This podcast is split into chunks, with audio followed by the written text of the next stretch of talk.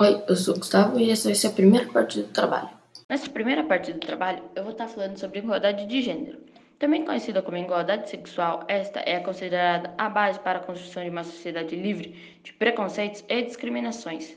Homens e mulheres devem ser livres para fazer as suas escolhas e desenvolver as suas capacidades pessoais, sem a interferência ou limitação de estereótipos.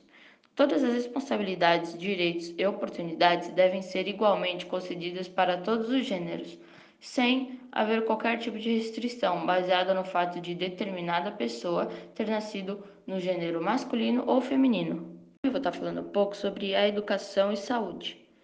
A educação em saúde é um processo educativo que envolve as relações entre os profissionais da área de saúde e a população que necessita construir seus conhecimentos e aumentar sua autonomia nos cuidados individuais e coletivos. Podemos dizer assim que a educação e a saúde são, portanto, duas faces do mesmo processo, interdependentes e construtivas. E essa foi a primeira parte do trabalho. Agora vamos para a segunda.